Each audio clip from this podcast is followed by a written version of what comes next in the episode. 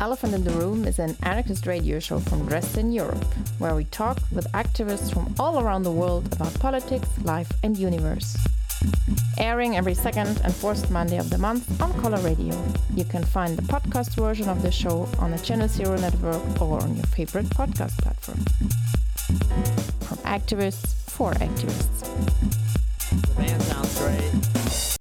Hello here by Elephant in the Room. We already talked a couple of weeks ago about the situation at the Belarusian European border, more from the political perspective in sense of what is Belarus actually doing, what are the relationship between Belarus and the European Union, and uh, why actually this is happening right now, that Belarus is using migrants to pressure the European Union. And today in our show, we would like to change the focus a bit. And we're in Poland right now. We are talking to people who are really engaged right now in the situation at the border. So we want to focus on what is actually going on there right now and what are people actually doing there right now. And uh, yeah, we have three guests today, and I would like you to introduce yourself to our listeners. So, hi, I'm Alex. Um, we're independent activists. We are calling ourselves No Borders because we respect the values of no borders. Um, so, um, I was an activist previously for anti repression groups, etc. But seeing the current situation, this is the most important, and I think that trained activists who, who know how to help, how to uh, do intervention should be there. Um, my name is Kulka, and um, I'm an anarchist, um, and um, I'm in the ABC collective and some other collectives here. And uh, I am uh, working on the border also, uh, but with the NGO, so it's a bit maybe different uh, perspective in with the NGO in which I'm working. And yes when the the situation started to be like really dramatic um, it was uh, kind of like um, mm, the, the the state of emergency was uh, was um, mm, um, introduced. Introduced in Poland. So we were we were like the state of emergency was also introduced in our organization. And since then we are like working the the work that we have in Warsaw and uh, um, and also working on the border. So it's like a lot and this work is really difficult. Yeah but we will talk about it uh, my name is Anna I'm also from No Borders uh, actually, we met with like we made a collective in Usnarz. So actually, I was not an activist previously. Of course, I was in the protest in Poland, doing all that stuff, but I never thought the human rights will be violated in Poland in such a manner. So when Usnarz uh, begin, I sort of felt I need to, to, to go there to help as much as I can. And of course, my knowledge as a psychotraumatologist helps also to help other people that are activists as well. But what I do, I also do uh, intervention in the field. So. Okay, super. Thanks actually that you're all here today and share your experience. I would like to start with kind of an overview about, like, for people who don't know what is actually right now going on. Maybe you can give us an overview about the situation right now on the Polish side of the border and what actually people are facing who try to cross right now. So currently, the Belarusian uh, army and Belarusian police, the Belarusian forces are um, just uh, pointing guns at migrants for them to cross the border. And what they face there is again pointing the, the guns at them from the Polish side of the forces. So, um, so this is firstly this is already a horror to try to, you know, run so the forces of Poland don't catch you, and so the Belarusians don't, you know. We know about um, camps of people who, for example, mothers, for example, children who can't cross this border and they are just they're just dying there when they come to the polish side they hide in the forests so that no one can catch them. And they are often beaten up by the Belarusians. Um, so what they are trying to do is just get away from the border, from the zone, as soon as possible. But they sometimes have to wait for the rain to start, for this, the fog to start, so that the forces, the Polish forces, don't catch them. If they do, they throw them away either on the Belarusian side or they just throw them on the Polish side in the swamps, in the deep forests, where without a map, even we wouldn't be able to to find our way. Yeah, the chances of survival are very low in the forest, especially right now. Uh, there are swamps, it's very cold, it's dark, like you don't know where to go, so it's really critical at the moment. So Um, I would like maybe add something about like the um, the overview of the what happened. Like, so in September, I don't know if you had talked about it in the previous show, but in September, this uh, the state of emergency was introduced in Poland.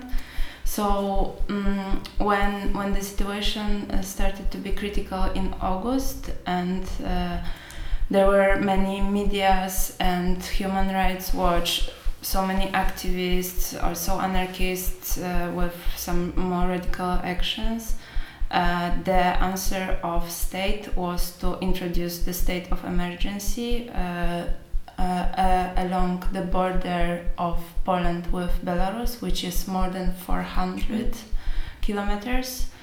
And uh, this is the we call it red zone. And um, uh, it's like the the zone in zone there are these small administrative regions uh, next to the border so uh, sometimes it's very close to the border the red zone uh, i mean the the border of the red zone is very close to the border with belarus and in some points it's like a bit further away. It depends on the territorial uh, div administration division. And um, to this red zone, we are not allowed to enter. Like only people, only special uh, services like uh, police, border guards, army uh, can enter the zone. Um, and only people who are living there, which means registered there, but registered before the state of emergency was introduced. So the the thing what Alex uh, was saying that people are um, crossing the border. Uh, they first at first they are in the in the restricted zone, and we cannot come to them to help them uh, we need to like inform them that they are still in the red zone and they have to go out of the red zone so that we can reach them or uh, the other thing is to ask the, the local people local activists um, to uh, uh to help to come to help them it's it's like the the informations that people are crossing and need help are coming to to us from different sources. It's like really it's uh, like there are some emergency phones of some groups, but there there's also informations from private people saying that there is a group they need help, please come and so on. Uh, we got also a lot of informations from groups which are stuck in Belarus and they cannot go and they are asking for help, which is we cannot just enter it's not possible or people who are stuck between like uh, Belarusian forces and Polish forces and they mm, none of the forces is letting them out in any way so uh, and there are um, since the there's this red zone it's really difficult to say about numbers. Like we we have some guesses, we have some gossips about mm. thousands people in the forests, which are being pushed from Belarus side to Polish side and then pushed back from Pol Polish side to Belarus. But we can't really check it, like how many people, and we don't know. Also, this the thing. They are publishing information about the dead people, but in fact, since it's a restricted zone, we don't know if there is there is probably more deaths than they publish. Mm-hmm. Yeah. Uh, you already started a bit talking about your work. Um, how can we imagine? Actually, you said you introduced yourself from different initiative. How we can can we imagine your work you're like doing when you are at the border? So, um, so the first thing to know is that we are doing the crisis interventions, which means when we have a call from someone or when we are patrolling the forests, the first thing we need is, right now is the medical help because people are freezing, people are in the state of hypothermia, uh, people are cut by this, by this, um, uh, yeah, that is there. Um, so there are many wounded people. There are many people that need medical care. There are many children that won't survive in such conditions. It's really cold there. Um, There are people that haven't drunk uh, anything or ate for many days. So they have been pushed so many times from the Polish and Belarus side that they are just like a ball that we are playing and just pushing around. So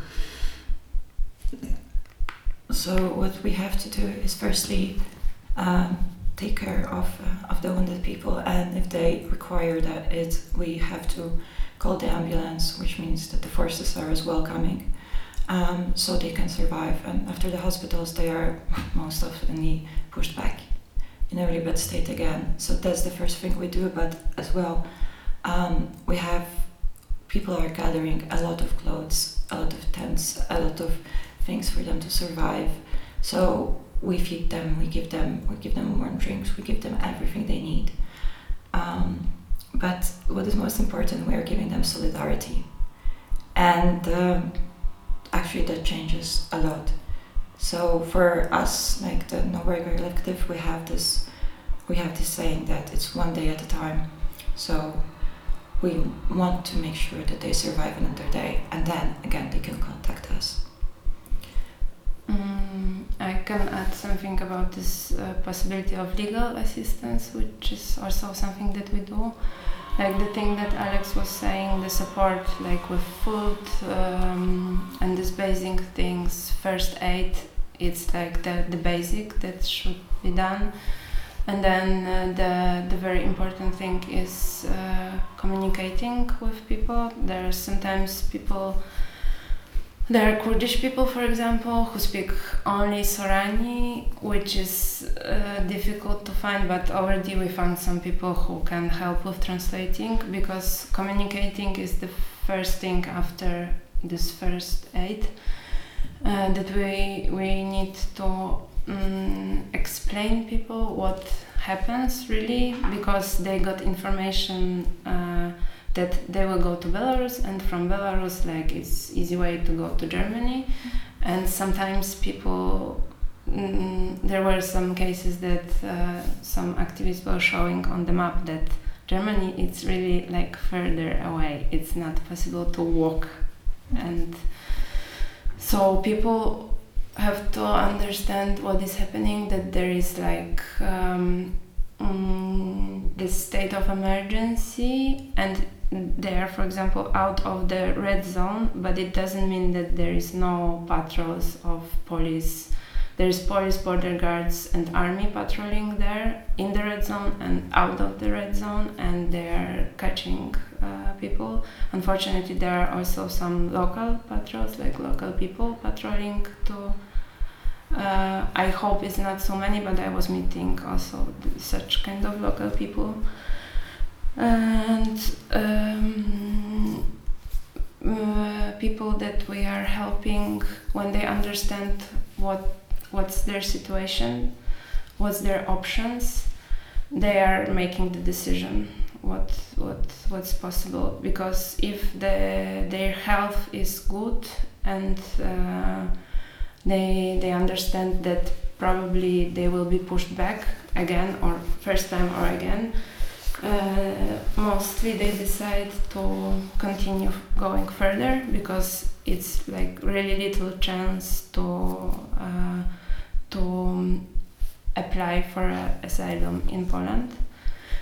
And that's what we are saying at the moment. Like in the beginning, we thought that if we will be there, if we will assist people with applying and with medias and with and so on, it will work out. But it's not. It's we are coming with medias. There are a lot of people, and we are offering this legal assistance. Sometimes there are even coming. Uh, um, the po- politics who wants to support also and it's really like they are taking people to the trucks and pushing them back anyway. Even though on the cameras like the people are saying to the medias on the cameras i'm asking for asylum in poland. So it didn't work uh, i mean sometimes it work it's uh, that um, this i don't know strategy i don't know if body, uh, uh, border guards have a strategy but the it's if someone asking about the logic of their what are they doing the, i don't see any logic. Some, sometimes like when you see uh, when the, when there is a man alone like quite young like 30 years old for example it's more probable that he will be pushed back even though he has some health problems.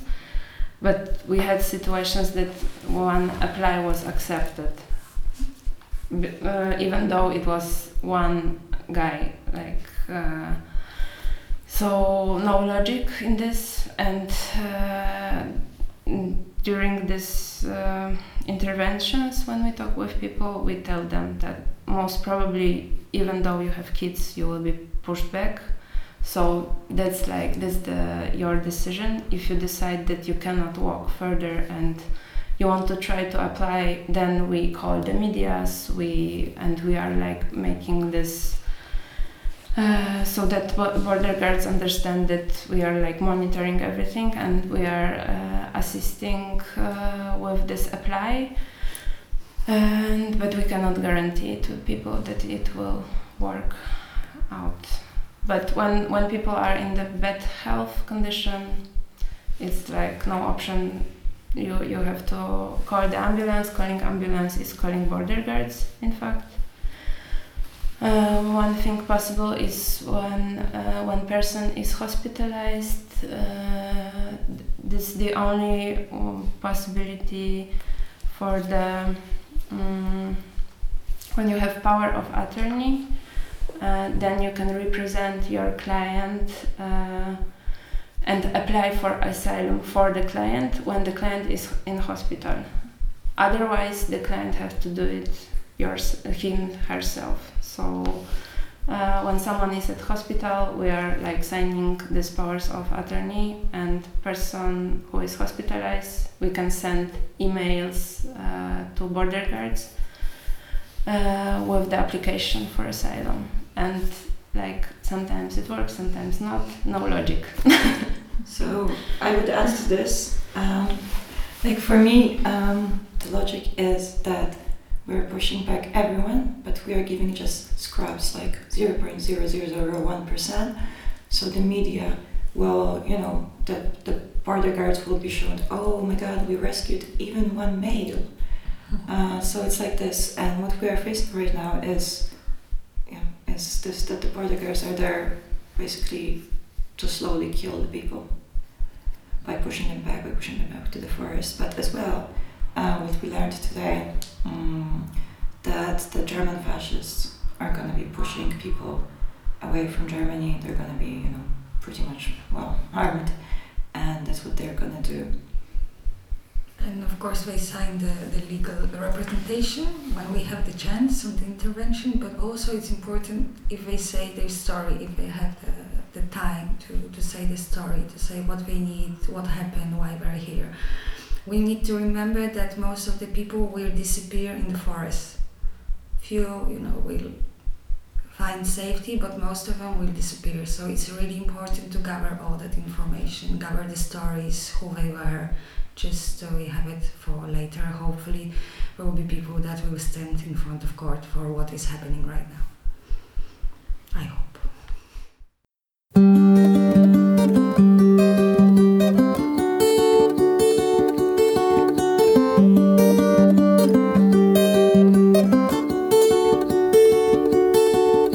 Since our veils swore tight, we used to commit and suicide. Every car that ran so fast can end up in a wall at last. But other ways to way life you might not even recognize. Cause life in a capitalist condition feels lonely, does not ask for admission.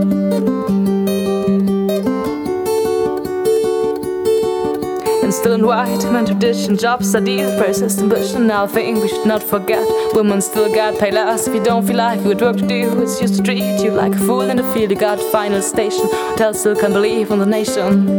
Don't you know what I mean? Don't you know what I mean when I say it freaks me out?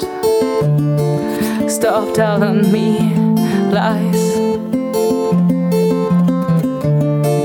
Stop telling me lies in the news, cause I won't believe them anyway. Stop trying to make me believe. Stop trying to make me believe that I could be happy that way.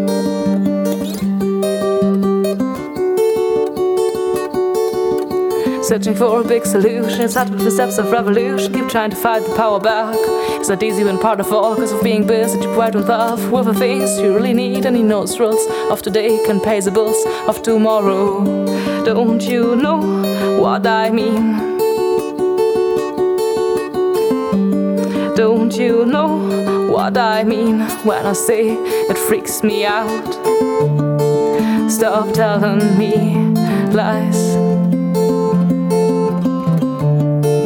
Stop telling me lies in the news, cause I won't believe them anyway.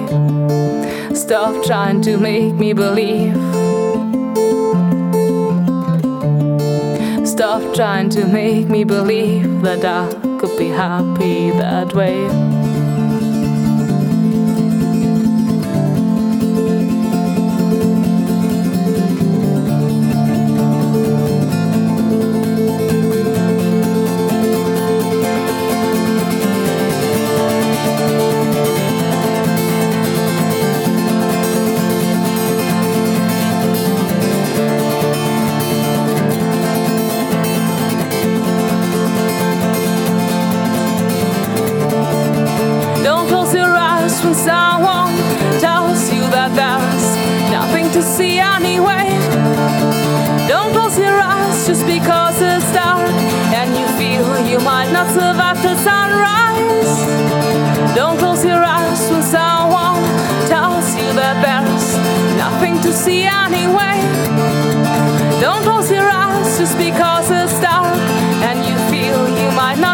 Survive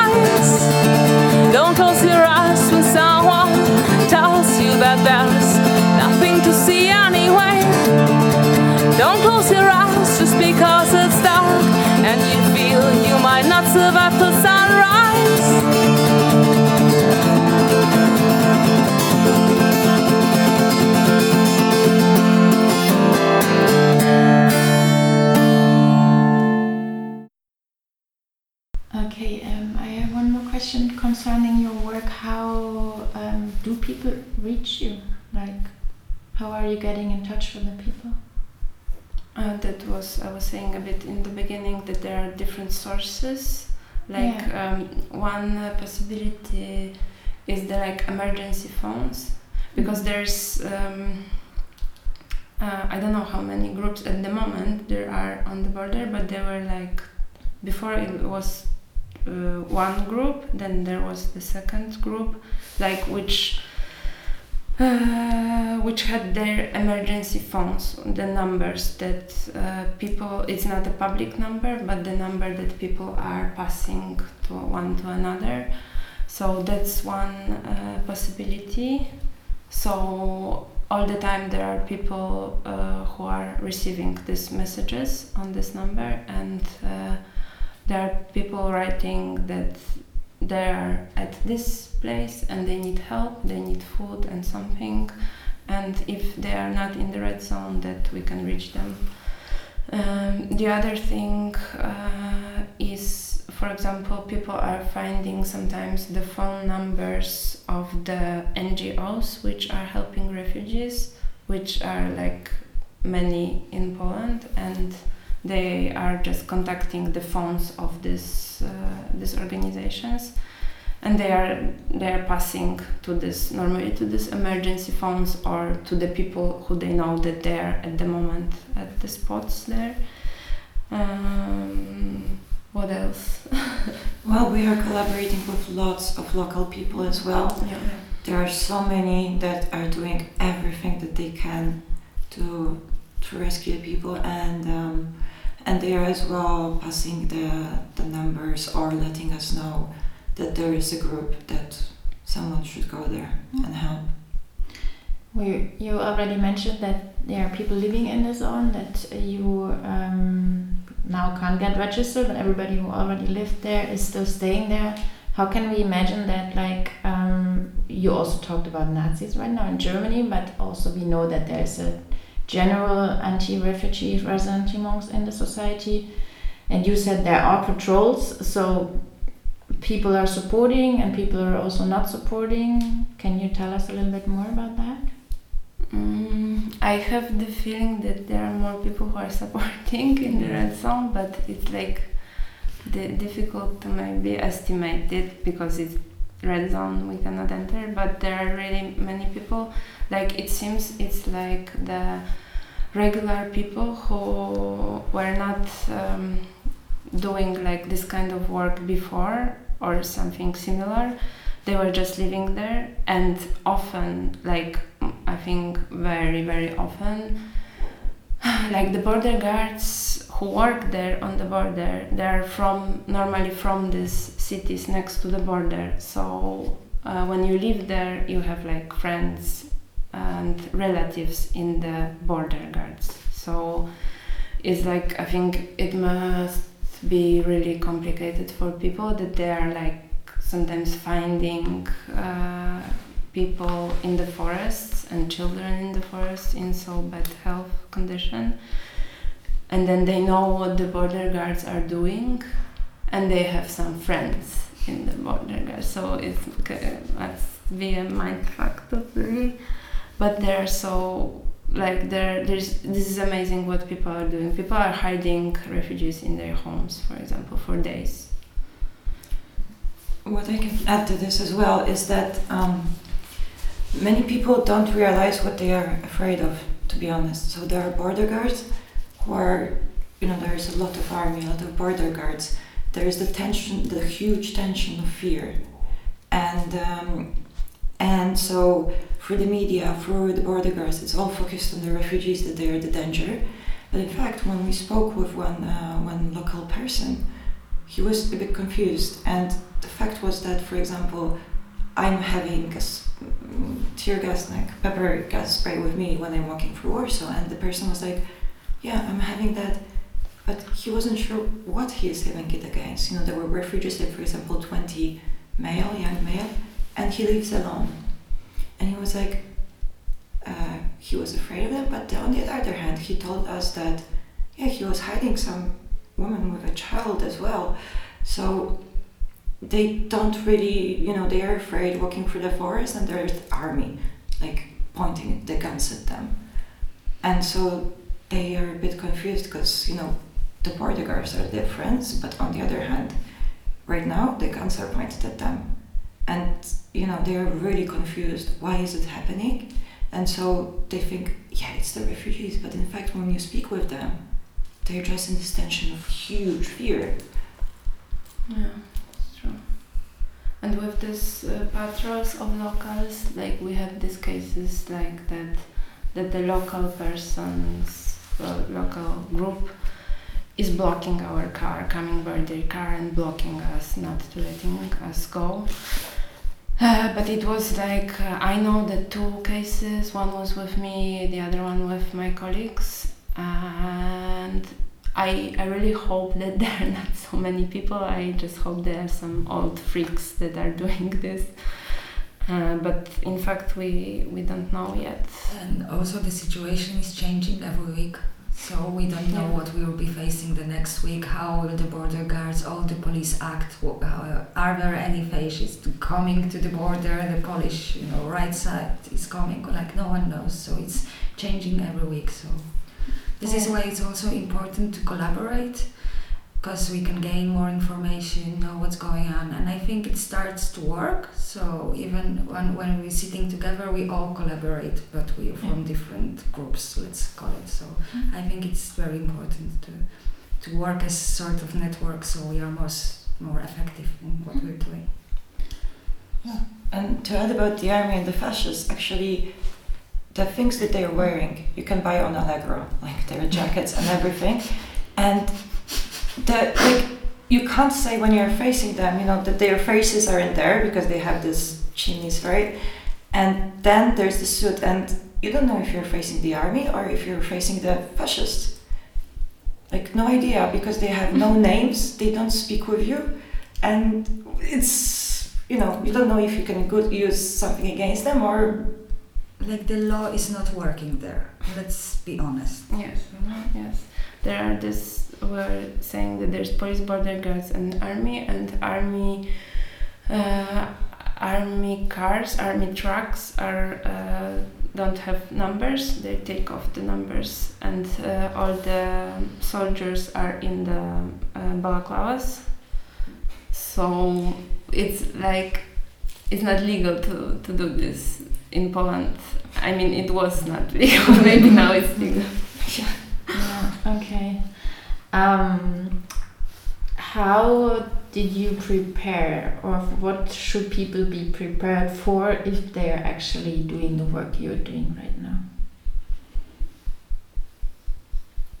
Uh, there are different kinds of um, um, how do you say this uh, trainings that you it should be done before going. Um, like I think the first step is to think really good, like if you are ready for um, mm, for acting in the cris- critical situations and helping people who are like uh, need first aid. And it's also possible that uh, at some point we will start finding the bodies in the forest. So it's like first step is to think about all these things and if if you really want to like do this. And the the other thing the, the very important is to have this legal trainings like what what is the procedure of asylum in Poland to to know how to assist this procedure because it's sometimes it's like succeed, succeed there is successful. Uh, the first aid trainings. Yeah, I think it's very important. But there we have hypothermia, broken legs, wounds because of cutting. So there are certain things we need to deal with, like we have the, the paramedics that we can call, but of course at the site there are just a few things actually that we can do uh, to help out, but we need that training to be efficient. But what you said at the beginning is very important. I understand like most of us want to help but we all have different skills. We don't always all have to go to the border and go to the forest. Maybe we know how to do something very good. Maybe we can, you know, just talk about it in the society. You know, maybe we're good in education, maybe we're good in arts, in every other aspect of life. It's very important. So the whole society know what's going on. So yeah, this is also very important and. Uh, yeah, but it's good to be prepared to, to know all that stuff like uh, legal information, uh, paramedic stuff, and also to be in contact with certain organizations as well, so they can help you out. But you need to know that at, the border, no one will have time to uh, just go with you step by step. Like it's good to have basic knowledge when you go there, so you can really help out, not to be a burden. Or it's not a safari, you know. It's not something to go and look and oh wow, I've been there. It's like you really need to be ready to help.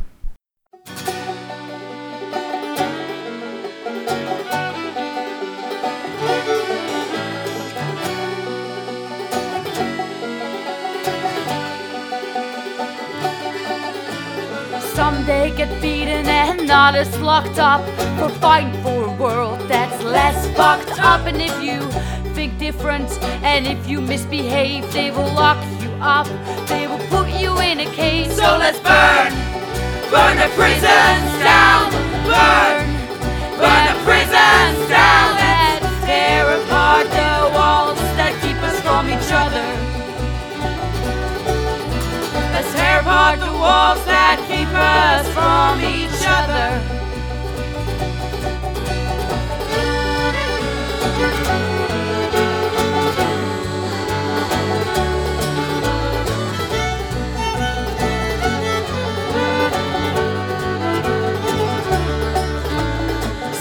Systematic violence to all that object, getting tight with your hands to your bed, and this is what they call justice. This is what they call fair. So let's burn, burn the prisons down, burn, burn the prisons down. Let's tear apart the walls that keep us from each other. Tear apart the walls that keep us from each other.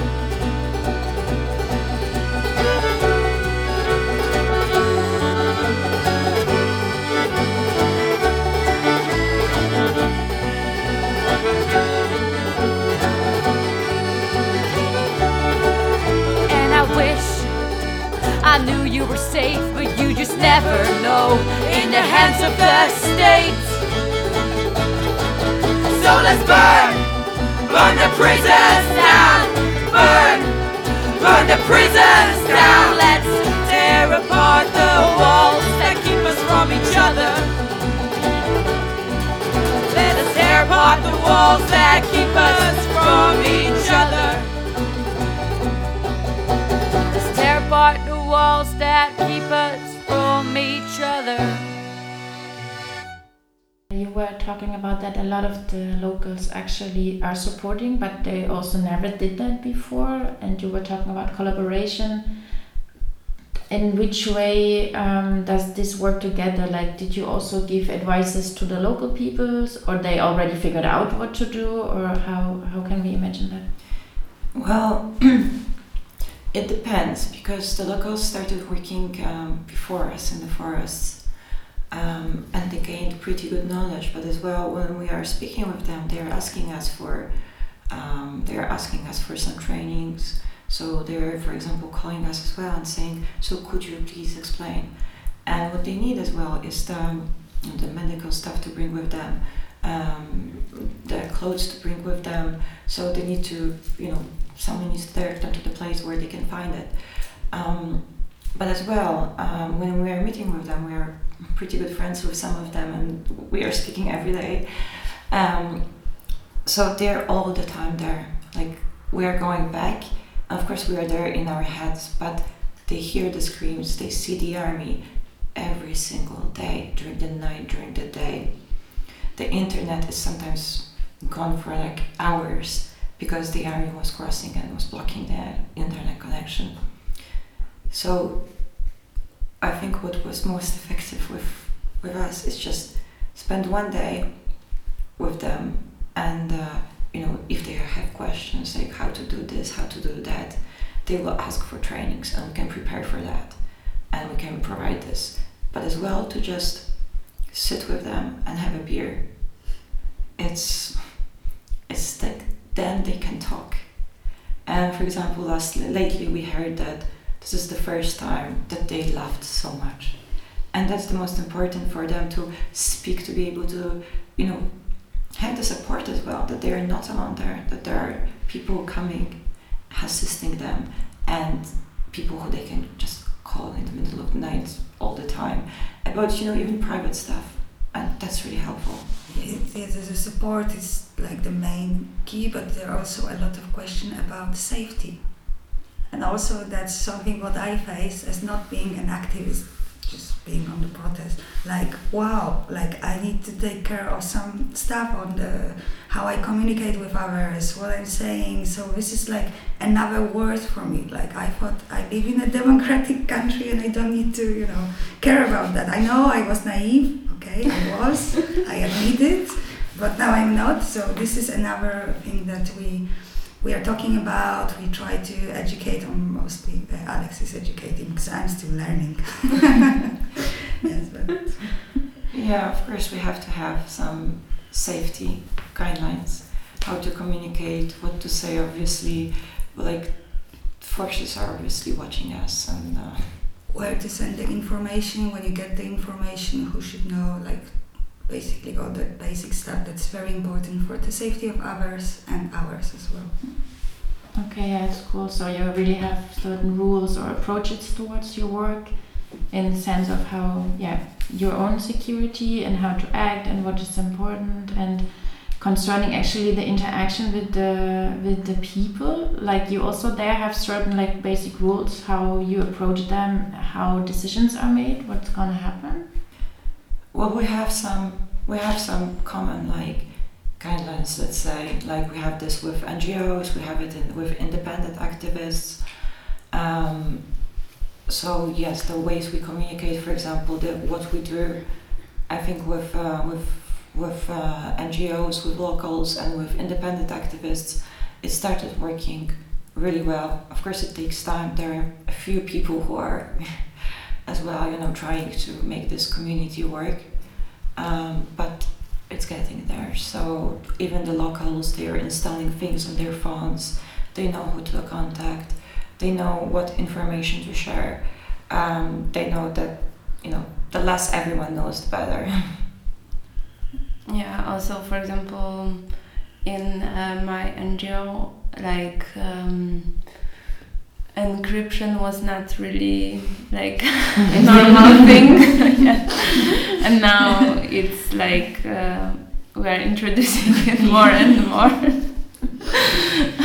and people like more un- understanding like we understand like from the perspective of the NGO we are doing uh, work which is legal in this country still but uh, for doing the legal work anyway there are repressions and um, like it's it's better to to um, protect better the all the data and everything because like I think before uh, like some months before my colleagues wouldn't think that the police might come to to our office and uh, the police was coming to our office like and they were just nasty and so on. They didn't do nothing bad yet but it's like we are observing how like the country is changing the politic is changing. That's the things that we heard about other countries like that the, the NGOs cannot work because uh, there there's this repression. Like uh, I think it started to happening also here by step by step small steps that we are getting used to it it's getting worse and worse Yeah, so for example, anarchists, anti-fascists were facing huge repression for many, many years, but we have to remember that now, um, because the country is getting worse and worse, the human rights are not protected at all.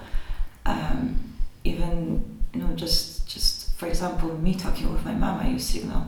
You know, it's, it's like this. Yeah. And um, yeah, you and you said that also locals are now aware of that. That also they actually face um, repression no? if they are supporting. I think if they don't search houses yet, or I don't know because you said that people are hiding people. They probably do as well. I would guess that But for uh, right now, I think the biggest is the fine. Yeah, F- well, for crossing the red zone, or someone can be taken for Mhm. 24 hours. uh, to the custody, and these are the worst things, the worst repression right now. But it's like a snowball, just slowly going down the the hill. So the repression are getting bigger and bigger, and the pressure will be bigger. For now, let's not forget the society is against refugees. So for now, they don't care about us, but we don't know what will happen this week or another week. So we need to be prepared. Yeah, uh, the, the thing that we are also thinking of all the time is that the charges of human trafficking. So, Mhm. like this, we have to be, and the locals have to be very careful uh, because any any um, proofs that they will get of I don't know that you are giving internet to a person and the person will use this internet to contact their families and maybe contact also someone else that might be a proof to charge you with uh, helping with human trafficking. It's even dangerous when, to, when you want to take someone and take them to the hospital. It might be very dangerous for you because you have that person in your car, so they can say you are trafficking or whatever. Yeah, I think soon giving blankets will be human trafficking. It will go this way. That you know, they they can they can walk another day with what we we gave them. So we will soon face charges for that. I think it will go this way.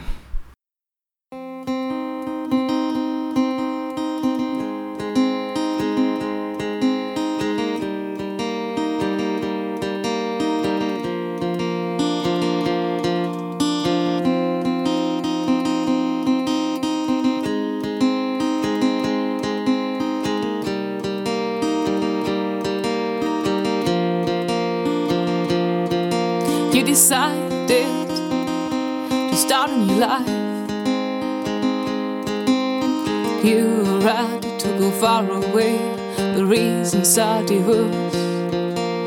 You leave everything behind. Only took a few things with you could urgently need. You go down to the sea. You found a boat that carries you, all different people will film. You pay them ride, not knowing if you ever will arrive on the other side. And the sea is rough, and the wind is high. Everyone's scared of the possibility to die and the sea is rough and the wind is high. Everyone is afraid you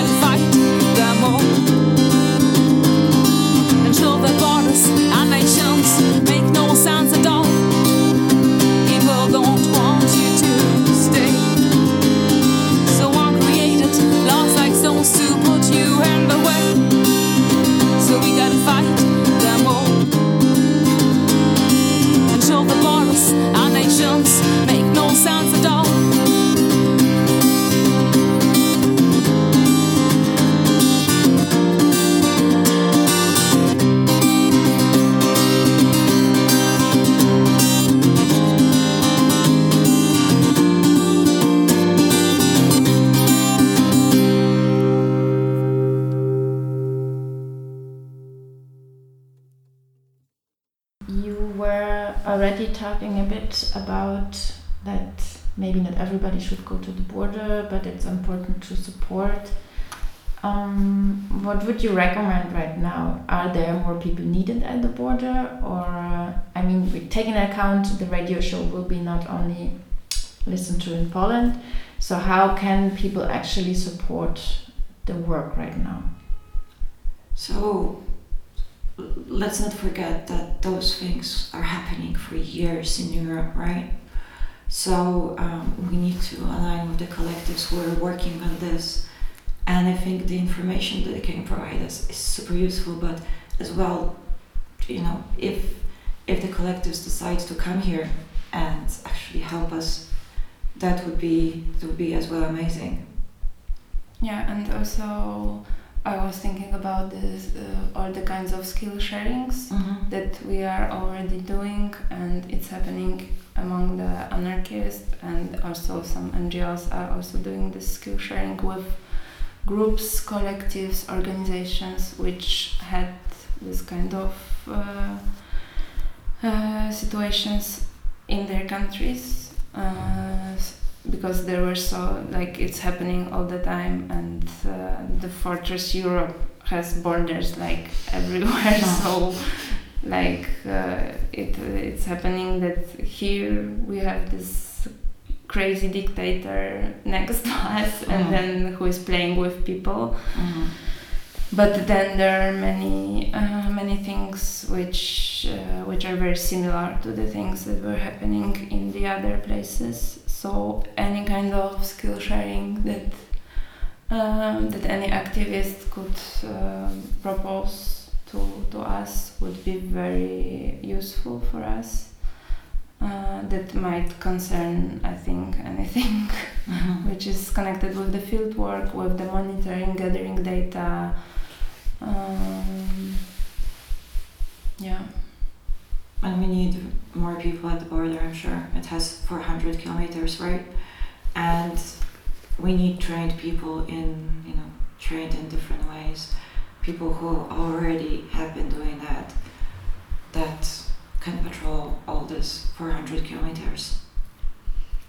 Yeah, and it might happen that it will move to south if Yeah. it Yeah. would be like they start push people to Ukraine. Then uh, people will start to cross the border Ukrainian Polish, which is more south. Then it would be another hundreds of kilometers. But I don't know if it it like it's like the gossips which Yeah. are around, and if it happens like this, which is kind of logical that it will expand this way, then then there will be like we need really many people to get involved and uh, to monitor and to help on the in the field. And let's face it, we will have soon pretty big charges against us, probably. It might happen, so, you know. Donations are always welcome. Donations, yes. as well. But, but I wanted to actually, uh, yeah, I actually wanted to talk about solidarity actions, not the donations. Okay, so we take both. We take a lot of solidarity and we take the donations. We will put in the show notes where people can donate. Um, you need only money, or people also need actually good um, first aid support, or I don't know. Are there more things you need, and where can people access this information? There's uh, like I think you have your own list. What's what?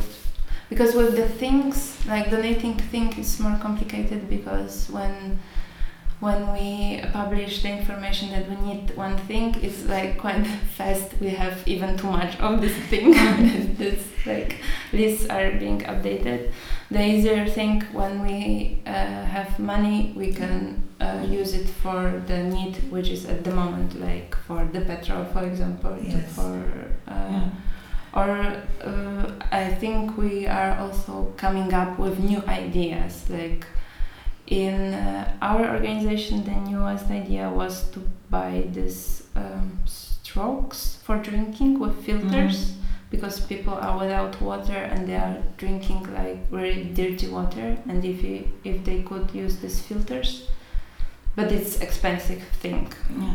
and we like uh, during time we are coming up with new and new ideas Yeah, and also if you are not an NGO, you don't have a place to storage all that stuff. So of course the donations are much easier. And what uh, she said, it, the needs are changing because the situation are changing. If we hear the people get sick because of the water is dirty, we need to work on that. So as I said, it's constantly changing. It's never the same situation. So We're gonna soon put up a crowd fund, international crowd fund, that we'll be sharing obviously with everyone. So uh, that would be good to look out for that. It will be probably under the name of No Borders because it's not a collective. It's just everyone who helps the migrants.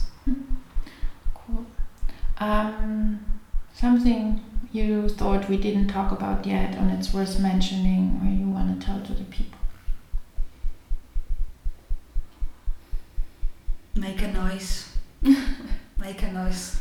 Talk about it you know like it's very important for the society to know. So we, we still know polish people that are like oh polish belarus border what's going on there? Why are we not crossing you know for legally? and stuff like that. So it's, it's really important. So solidarity in other countries are very important because we put the pressure uh, on the people down here. So it, it may it may help but we, we cannot go silent you know i think Yeah, that's true. Like uh, from the European perspective, like I think in all the European countries, it's important to educate people and to push this perspective that we are really privileged. Like Poland is really privileged country, and the other countries also. And if we don't change this, we not we are we if we don't start accepting refugees coming here. Like it doesn't make sense. Like we have to share this privilege. Yeah, so we're asking for like international collaboration on this as well to get in touch. So we can all be a huge you know independent grassroots uh, project that we're you know just there on all the borders and we share the information we share the needs etc Okay, thanks a lot for all your thoughts and your information and for the awesome work you're doing. And um, yeah, well, I wish everybody a lot of strength and energy and solidarity to keep on fighting against the fucking fortress Europe. yeah thanks thank you Thank you.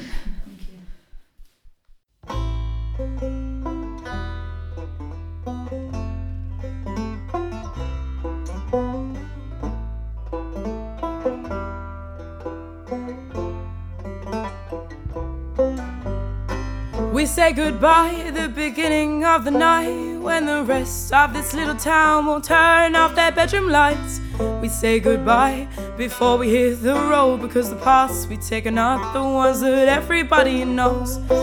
We say goodbye with this fear in our hearts about the people who will do their best to tear our worlds apart. We say goodbye, not knowing the next time we will meet. And if there's a chance that we will be alive, cause we don't know how far they will go with us this time. So let's tell each other that we love them whenever we can. Let's keep each other as safe as we possibly can. Be careful, quiet, most important of all. Don't push the ones you love far enough for them to fall. Cause when we fall, we can't stick together. We have to stick together.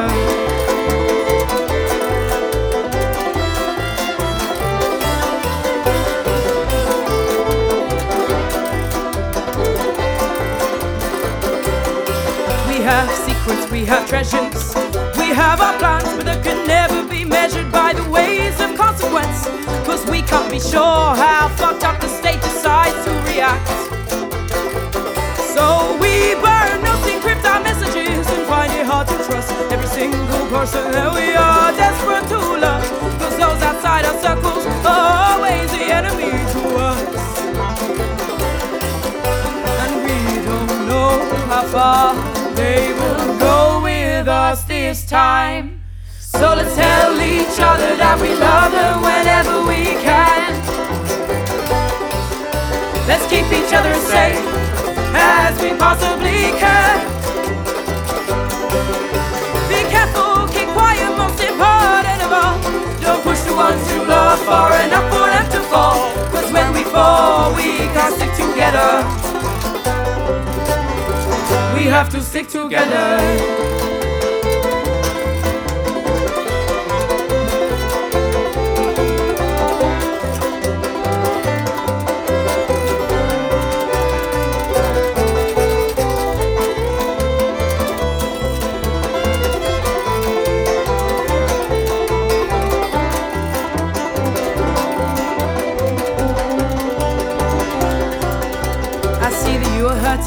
I see that you've been beaten. I see the cut you deep into your very existence. If you need to take some time, if you need to get away, we can all work together to find somewhere warm and try to stay. This will never be safe. This will never be easy. We will need to call our parents to let them know we're still breathing. But if we hold each other near every step of the way, then maybe it'll be better. Maybe it'll be better. So let's tell each other that we love them whenever we can. Keep each other safe as we possibly can. Be careful, keep quiet, most important of all. Don't push the ones you love far enough for them to fall. Cause when we fall, we can't stick together. We have to stick together.